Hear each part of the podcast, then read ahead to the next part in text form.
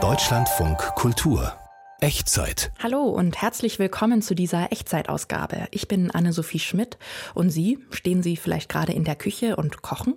Oder sind Sie auf der Suche nach kulinarischer Inspiration? Dann sind Sie in dieser Podcast-Folge genau richtig, denn die Echtzeit serviert Ihnen heute Neuheiten aus der Küche. Hier schon mal ein paar Appetithäppchen. Küche. Raum der Zubereitung von Speisen, Gastronomie, Tradition der landesüblichen Kost, Kochkunst. Das Designkonzept ist im besten Fall so etwas wie eine körperlich spürbare Speisekarte. Ich erinnere mich durch das Kochen und Essen armenischer Gerichte immer wieder selber daran, wo meine Wurzeln sind. Es heißt, Airfrying sei die gesunde Alternative zur herkömmlichen Fritteuse.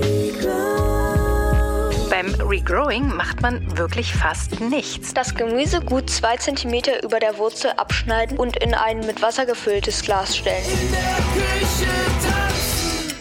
Neues aus der Küche ist das Thema dieser Echtzeit, wie immer in vier verschiedenen Facetten. Biomüll, der zu frischem Gemüse wird, frittiertes aus dem Airfryer und aufsehenerregendes Restaurantdesign. Aber erstmal gehen wir nach Armenien. Denn für Abwechslung auf dem Menü lohnt sich immer auch der Blick über den eigenen kulinarischen Tellerrand hinaus. Die Journalistin Anna Arijanyan kam 1991 als Kind armenischer Einwanderer nach Deutschland. Und zusammen mit ihrer Kollegin Mariana Danian hat sie jetzt ein Kochbuch zur armenischen Küche veröffentlicht. Hallo, Frau Arijanyan. Guten Tag. 84 Gerichte zum Nachkochen versammeln Sie ja in Ihrem Buch. Was davon würden Sie uns denn für den Einstieg empfehlen? Es darf natürlich auch Ihr persönliches Lieblingsgericht sein.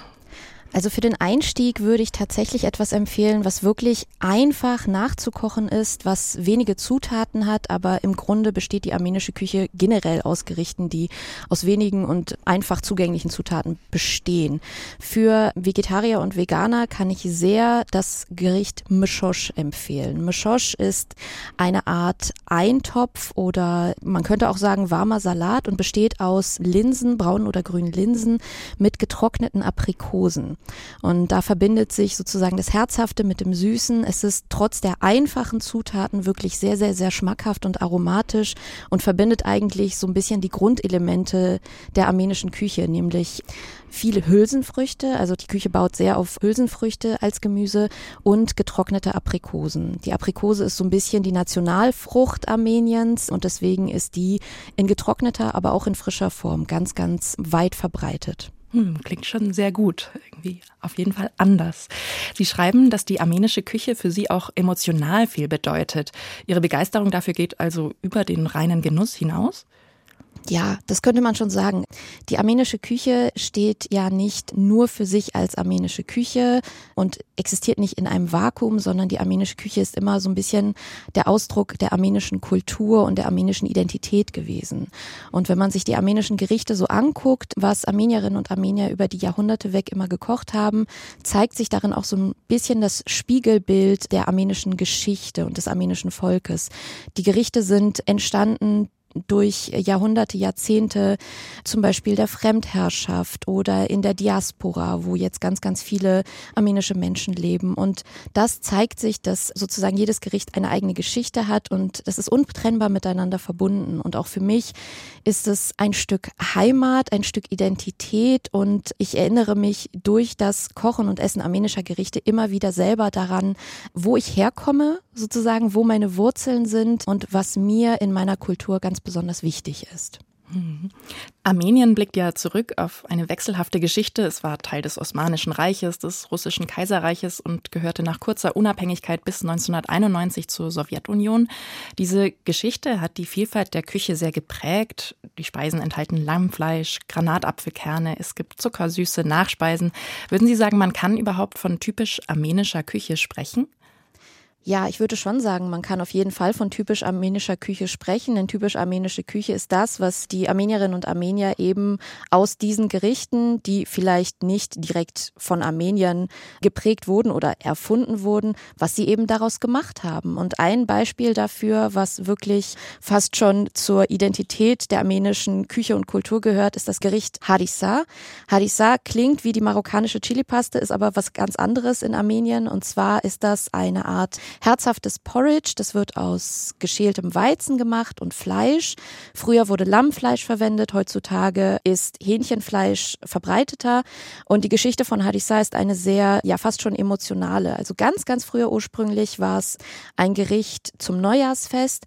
Und während des Genozids an den Armeniern 1915 hat das aber nochmal eine weitere Bedeutungsebene hinzugewonnen. Und zwar gab es eine Gruppe von Armeniern im Osmanischen Reich in und um dieser Region des Bergs Musaler, Mosesberg im Osmanischen Reich an der Mittelmeerküste.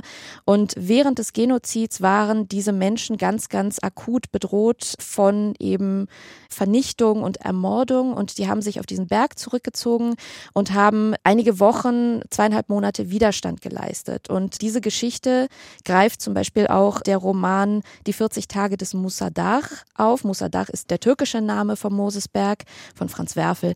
Und diese Menschen haben tatsächlich Hadissa mehr oder weniger zu ihrem Überlebensgericht gemacht. Sie hatten nämlich während dieser Widerstandszeit nur ihre Weizenvorräte da und ihre Schafe, ihre Lämmer und haben dann eben nur dank Hadissa fast schon überleben können.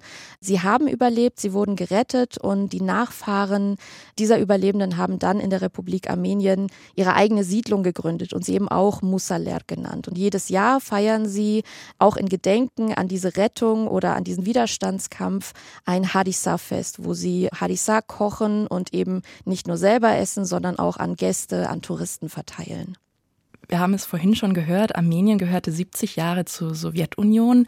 Davon ist die Alltagsküche vermutlich auch noch sehr geprägt. Was würden Sie sagen, macht die denn aus? Die heutige armenische Alltagsküche, vor allen Dingen ähm, auf dem Gebiet von Armenien, vom armenischen Staat. Man muss dazu sagen, ich muss da noch mal ein bisschen ausholen. Ähm, in der heutigen Republik Armenien leben rund drei Millionen Menschen. Ähm, aber auf der ganzen Welt verteilt gibt es ja noch die armenische Diaspora, die sich ähm, wirklich in alle Himmelsrichtungen ähm, verstreut hat, vor allen Dingen nach dem Genozid.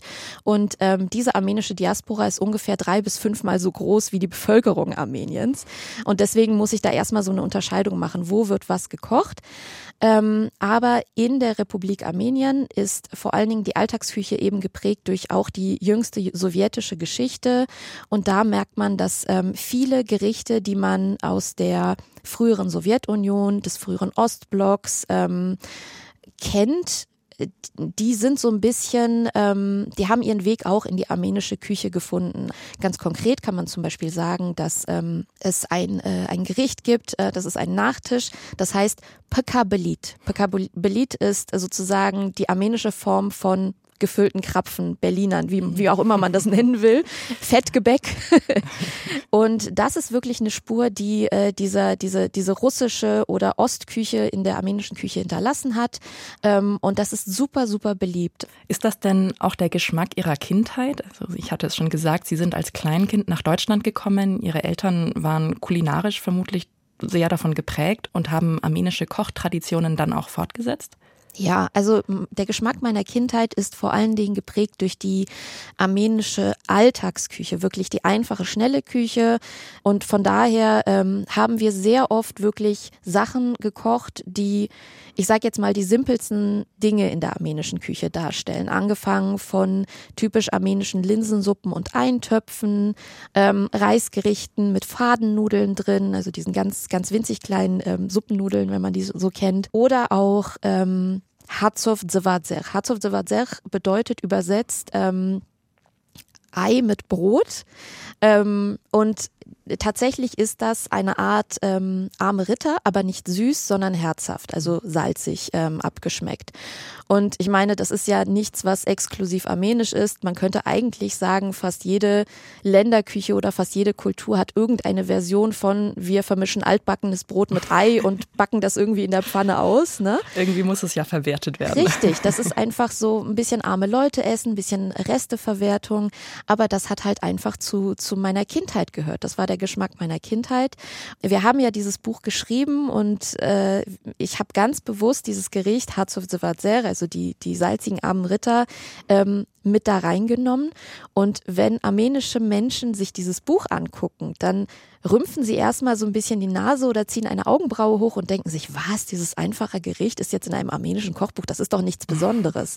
Ja, es ist nichts Besonderes, aber eben auch das gehört zur armenischen Küche. Nicht nur die besonderen Festtagsgerichte, sondern eben genau diese Alltagsküche, die auch leicht umzusetzen ist. Mhm. Interessant fand ich auch in Ihrem Buch, dass es viele armenische Redewendungen gibt, die einerseits köstliche Speisen beschreiben, aber andererseits auch zwischenmenschliche Zuneigung ausdrücken. Können Sie da vielleicht mal ein Beispiel nennen und sagen, was dahinter steckt? Ja, also wir sagen immer scherzhaft, also mit wir meine ich eben meine Freundin Mariana und ich, mit der ich das ähm, Buch geschrieben habe. Wir sagen scherzhaft immer, ähm, Essen ist ein Weg für armenische Menschen, ihre Liebe auszudrücken. Es ist sozusagen die größte Liebeserklärung in der armenischen Kultur, wenn einem Essen gegeben wird oder Essen serviert wird. Und ähm, das zeigt sich nicht nur in dem echten, tatsächlich existierenden Essen, sondern auch in, ähm, in der Sprache mit Essensvokabeln oder mit kulinarischen Vokabeln. Wenn man zum Beispiel jemandem sagen möchte, dass man denjenigen sehr, sehr gern hat und am liebsten abknuddeln möchte, dann sagt man auf Armenisch Udemkes, was ganz wörtlich übersetzt bedeutet, lass mich dich aufessen. Wenn man noch ein bisschen martialischer klingen will, aber in Wahrheit wirklich sehr liebevoll klingt, dann sagt man Jigaret Utem. Und Jigaret Utem lässt sich übersetzen mit Lass mich deine Leber essen. Wahnsinn. klingt, klingt natürlich sehr brutal, wenn man es auf Deutsch übersetzt, aber das ist die höchste Form der verbalen Zuneigung. Und so gibt es, so gibt es ganz, ganz viele dieser Vokabeln oder Ausdrucksformen, die irgendwie immer etwas mit, mit Essen oder mit Trinken zu tun haben. Mehr Liebesbekundungen zu armenischem Essen und auch der Hauptstadt Jerewan kann man im gleichnamigen Buch, also Jerewan, nachlesen, erschienen im Riva Verlag. Vielen Dank für das Gespräch. Neues aus der Küche bringt Ihnen diese Echtzeit. Und Gemüse, das schmeckt ja frisch eigentlich immer am besten. Wer ein Gemüsebeet besitzt, hat jetzt vielleicht schon die Aussaattöpfe auf der Fensterbank, aber auch aus altem Gemüse lässt sich Neues machen. Das klingt ein bisschen nach Magie, funktioniert aber tatsächlich. Man braucht dafür einfach nur Gemüseabfall, ein Glas Wasser und einen Platz am Fenster. Regrowing heißt das Zauberwort, das aus Biomüll wieder frisches Gemüse macht. Susanne Balthasar hat es ausprobiert und ist jetzt bei mir im Studio. Hallo Susanne. Hallo. Aus Biomüll frisches Gemüse machen klingt für mich erstmal unappetitlich, aber man fischt da vermutlich nichts aus dem Kompost, sondern verwertet einfach Gemüsereste weiter. Trotzdem bleibt die Frage, klappt das denn wirklich? Klingt ja fast zu einfach, um wahr zu sein. Ja, das klappt und das ist auch wirklich unglaublich einfach. Also ich habe selber auch ein Gemüsebeet und so ein Beet, das macht schon Arbeit. Da muss man Samen kaufen, säen, düngen, vereinzeln, abdecken und so geht es immer weiter. Beim Regrowing macht man wirklich fast nichts. Das ist kinderleicht und deshalb hat auch mein Sohn mitgemacht. Wie das geht, dazu haben wir Anleitungen im Internet gefunden. Das Gemüse gut zwei Zentimeter über der Wurzel abschneiden und in ein mit Wasser gefülltes Glas stellen. Das funktioniert auch mit dem Strunk von einem Salatkorb. Schon nach ein paar Tagen treiben die ersten Blättchen aus der Mitte aus. Okay, dann gucken wir mal, was man da alles machen kann. Lauchzwiebeln, Lauch und Stangensellerie, Salat, Zwiebeln, Knoblauch, Kartoffeln und Süßkartoffeln, Ananas, Avocado, Kräuter. Was würdest du gerne machen? Zwiebeln. Was ist mit Salat? Nee, Zwiebeln. Also Zwiebeln habt ihr gemacht. Die Anleitung klingt ja wirklich überschaubar. Über der Wurzel abschneiden und dann ins Wasser setzen. Und mit Wurzel sind vermutlich die dünnen Härchen oben oder unten an der Zwiebel gemeint, richtig? Genau, die sollen ins Wasser. Und wir haben dann aber Frühlingszwiebeln genommen und da schneidet man was von den weißen Enden ab. Also die haben ja auch diese kleinen Wurzelhärchen dran. Und äh, im Hintergrund kannst du das schon hören, wie wir da am Schnippeln sind. Äh, Römersalatstrünke haben wir noch genommen, ein Möhrenende und Kräuter. Jedes Gemüse und die Kräuter haben wir dann in ein Glas auf der Fensterbank gestellt, sodass die Wurzeln oder Enden im Wasser waren. Ja, und dann musste man eigentlich nur noch täglich Wasser wechseln. Und äh, schon am nächsten Tag kam der, das musste ich echt so sagen, der Schocker im Frühlingszwiebelglas. Siehst du das? Ja, da ist was aus der Pflanze rausgewachsen. Bisschen grün, ja, grün. Ein ganz neuer Teil, so ungefähr Fast ein Zentimeter. Ein Zentimeter neues Material in einem Tag. Wahnsinn. Das ist ja wirklich erstaunlich. Und was ist aus dem Gemüse in den anderen Gläsern geworden? Ja, da ging es dann am dritten Tag richtig los. Ja, die Frühlingszwiebeln, die sind ganz schön gewachsen. Cool. Guck mal, das ist ja bestimmt mehr als 10 Zentimeter hier frisches Grün. Beim Kohl ist auch in der Mitte was riesig rausgewachsen.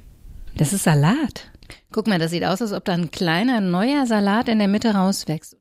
Ja, Regrowing scheint ja ein echter Turbo zu sein. Wie kann das denn so schnell gehen? Also normalerweise dauert es ja Wochen, bis Pflanzen wachsen.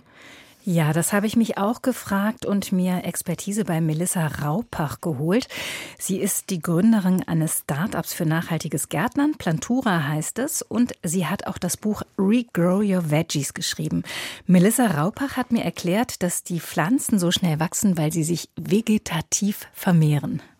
Das Besondere an der vegetativen Vermehrung ist sozusagen, dass wir kein Erbgut einer Mutter- und einer Vaterpflanze haben, was sich vermischt, sondern dass ja eben die neue Pflanze, die wieder heranwächst, das gleiche genetische Material hat wie die Mutterpflanze. Also man könnte sagen, es ist ein Klon, ja. Und das ist aber nur möglich, wenn die Zellen totipotent sind. Das heißt, noch das komplette genetische Material besitzen, damit aus einer Zelle, die eben im Wurzelbereich der Pflanze ist, aber noch das komplette Wissen sozusagen hat, eben auch eine Zelle am Blatt oben auszubilden. Und das ist die ja, Magie sozusagen der Natur, die hinter dem Prinzip steht. Geklont klingt jetzt aber doch eher nach Science Fiction. Wo kommt das denn her, dieses Regrowing? Ja, aus den USA, also dieser Trend zumindest. Natürlich ist es da nicht erfunden worden.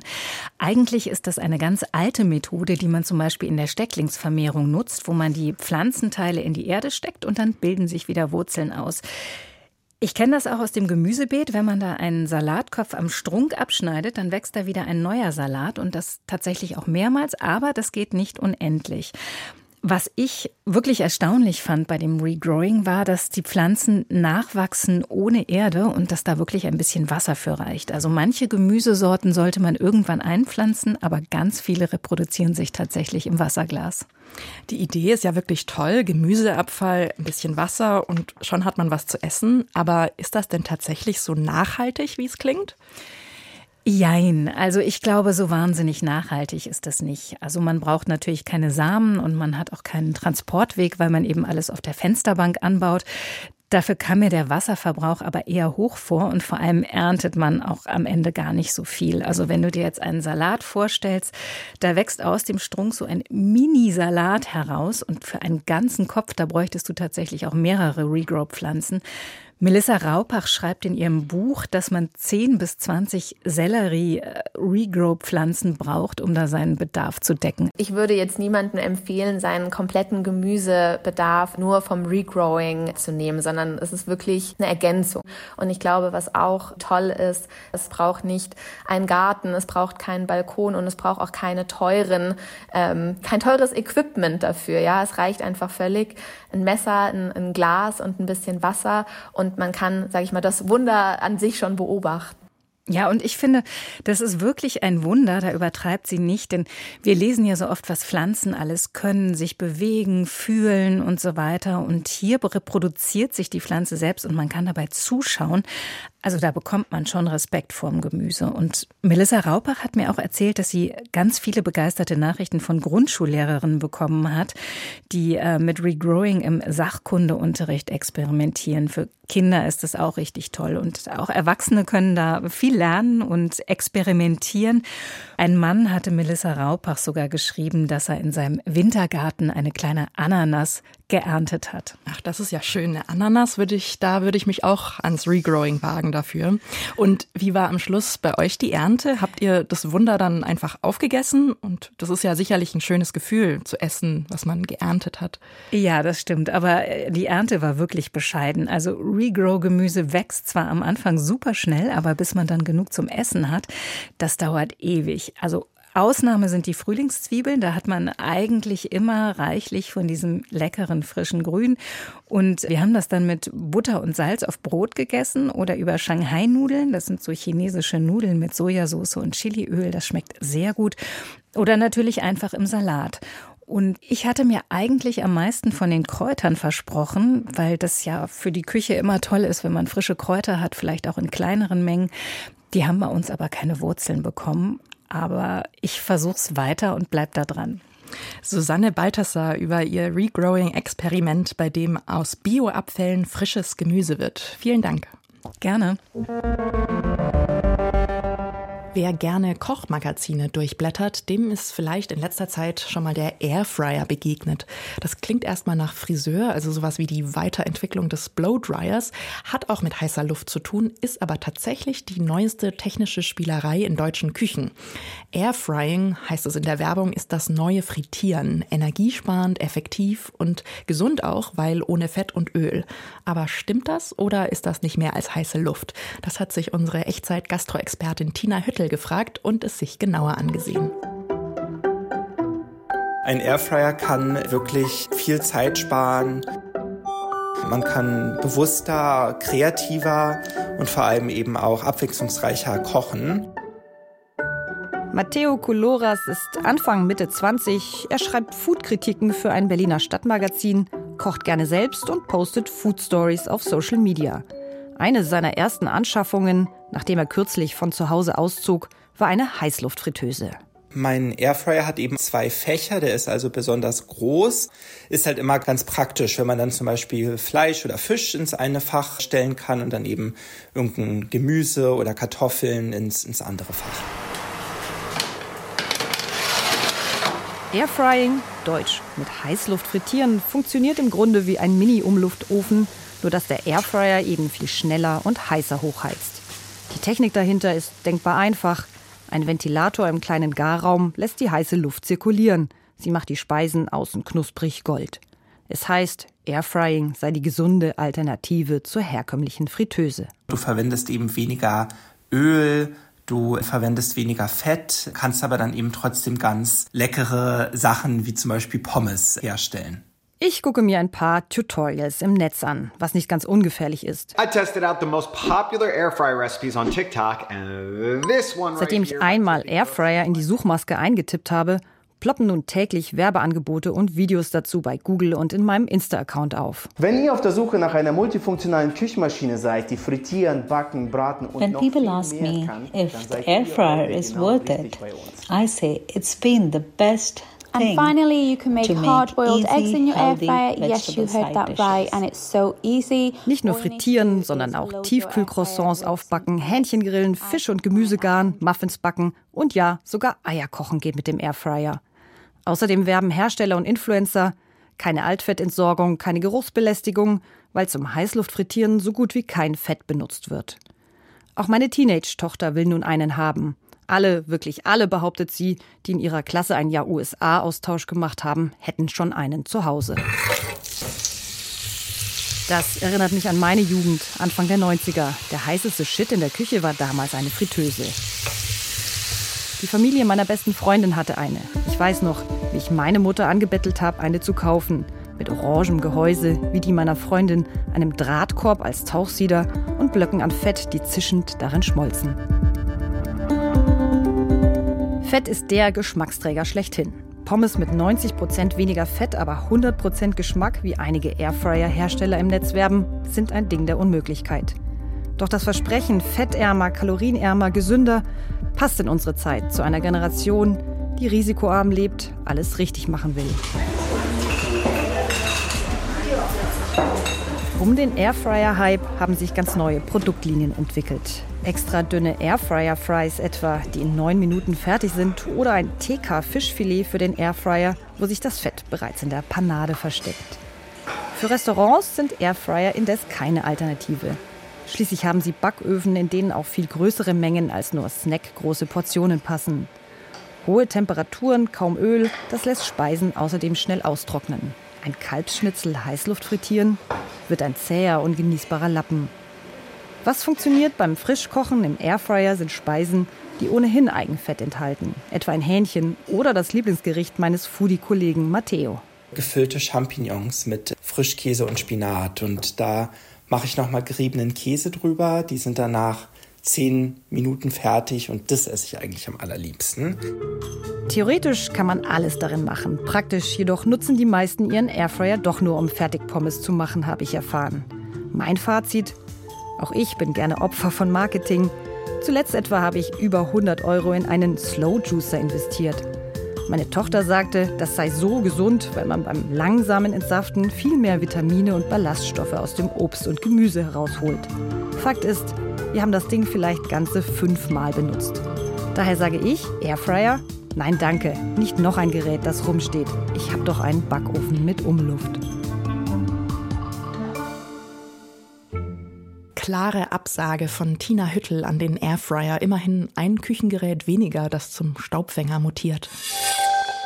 Küchentrends gibt es natürlich nicht nur beim Essen, sondern auch Restaurants sind ihnen unterworfen. Ich war neulich zum Beispiel in Berlin in einem Lokal, das von der Gabel bis zum Kellner durchdesignt war. Es gab rot lackierte Wände und Decken, rote Samtsitze und überall Spiegel. Und auch in Spanien geht der Trend eher in diese Richtung. Dort zelebrieren Gastronomen Opulenz und lassen sich von eigens darauf spezialisierten Architekturstudios maßgefertigte Restaurantkonzepte schneidern. Julia Macher hat in Barcelona eines der bekanntesten dieser Studios besucht, El Equipo Creativo, zu Deutsch das Kreativteam. Ein Industrieloft im Poblenou in Barcelona. Links ein Regal mit ausgewählten Publikationen, rechts zwei Tischreihen, an denen konzentriert ein Dutzend Mitarbeiter sitzt, die Augen auf die Bildschirme gerichtet. Hier entstehen die Restaurants von morgen. Nathalie Canas del Pozo und Oliver Franz Schmidt sind zwei der drei Gründer. Kennengelernt haben sie sich in den späten Nullerjahren, als die gesamte Welt Molekularküche buchstabieren lernte und Ferran Adrià, damals weltbester Koch, in Barcelona wie am Fließband revolutionäre Gastroideen produzierte, zum Beispiel das Restaurant Tickets. Das war ein Riesending damals. Ferran Adrià wollte Spitzengastronomie im Tapas-Format servieren. Die Gruppe von Architekten und Designern, die mit der Gestaltung beauftragt war, hieß intern nur das Kreativteam. Das waren wir und dieser Name ist geblieben. Sagt Nathalie Canas del Pozo und Oliver Franz Schmidt ergänzt. Ferran war ja, ist ja wirklich weltweit ein Motor, Impulsor de Energía y de Talento.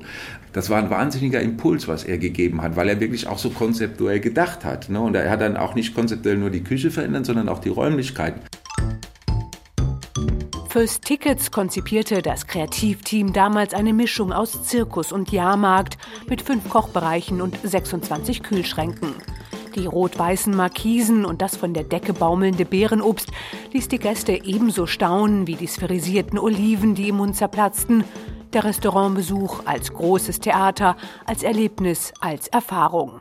Zwölf Jahre und etwa 300 Entwürfe später ist man diesem Gedanken zumindest teilweise treu geblieben, Nathalie Canas. Wir versuchen das kulinarische Konzept der jeweiligen Gastronomen in ein Designkonzept zu übersetzen. Und wenn dieses Konzept klar definierbar ist, dann können wir den Raum so gestalten, dass der Restaurantbesuch wirklich zur Erfahrung wird. In Südkorea hat El Equipo Creativo einen farbenfrohen Food Court konzipiert. In der auf Thunfisch spezialisierten Tunateca Balfegó in Barcelona tauchen Gäste zwischen blauen Vorhängen auf den Meeresgrund. Im Foren San Juan in Palma sitzen Besucher als Hommage an die Handwerkskunst zwischen stilisiertem Flechtwerk. Restaurants, die Gäste automatisch das Smartphone zücken lassen dass die mal mit Metallgitter, mal mit gespannten Fäden, mal mit elegant geschwungenen Holzlamellen verkleideten Wände nur sehr bedingt als Selfie-Hintergrund taugen, ist Teil des Konzepts. Hier spielt das Interieur die Hauptrolle und nicht der Influencer, der in ihm posiert. Das Designkonzept ist im besten Fall so etwas wie eine körperlich spürbare Speisekarte. Es verrät, was und wie gekocht wird. Da das von Fall zu Fall verschieden ist, legen die Designer ihren Kunden beim ersten Besuch auch kein Lookbook vor, sondern führen lange, fast schon tiefenpsychologische Gespräche über Themen wie die avantgardistische mediterrane Küche. So wie mit den drei Sterneköchen vom Disfrutar. Für das Team stand Mediterran nicht für einen bestimmten spanischen Küstenabschnitt, sondern für ein Meer, das ganz verschiedene Kulturen vereint, die eine Lebensphilosophie teilen, eine Kultur, in der man sich an einfachen Dingen wie dem gemeinsamen Essen freut, Natur und Geschichte wertschätzt, in der die Menschen aber auch Armut kennen.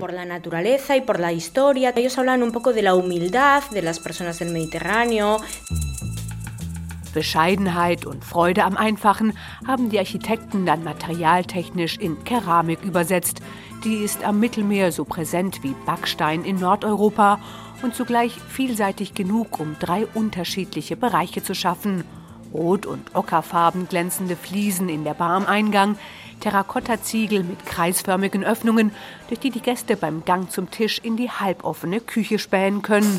Im lichtdurchfluteten Speisesaal dann ein paar weiße Keramikakzente. Wenn man heutzutage zum Beispiel in den Disfrutar reingeht, äh, dann kriegt man das alles auch nochmal erklärt, was dahinter steckt. Ne? Sagt Oliver Franz Schmidt. Auch das erhöht den Erlebniswert und macht sich außerdem gut in den Captions bei der Social-Media-Verwertung des Restaurantbesuchs. Also wenn wir Konzepte erstellen, das wird wie so ein kleiner Film, den man dann draus machen kann. Und oft hilft diese Guideline für die nächsten Entscheidungen, sprich für das ganze Geschirrauswahl, für die Uniform, für die Kellner, für die Köche, dann auch teilweise die Musik und so und, und Guillaume für Instagram. Instagram hat nicht nur bei Restaurantbesitzern das Bewusstsein für gutes Design geschärft, sondern auch El Equipo Creativo bekannt und Schule machen lassen. Gründerin Nathalie Canas del Pozo ist Direktorin des ersten Masterstudiengangs für Restaurantdesign in Barcelona. Inzwischen gibt es mindestens zwei weitere der Restaurantbesuch als Erlebnis. Womöglich ist das bald noch sehr viel öfter zu haben. Das war's schon wieder mit diesem Echtzeit-Podcast. Es waren vier Neuheiten rund ums Kulinarische und damit würde ich sagen, raus aus der Küche. Aber halt, wenn Sie noch ein Thema haben, von dem Sie denken, das könnte gut zur Echtzeit passen, dann schreiben Sie uns doch an echtzeit.deutschlandfunkkultur.de. Und wenn Ihnen diese Folge gefallen hat, dann abonnieren Sie auch gerne unseren Podcast. Jetzt aber wirklich danke fürs Zuhören. Ich bin Anne-Sophie Schmidt. Machen Sie es gut.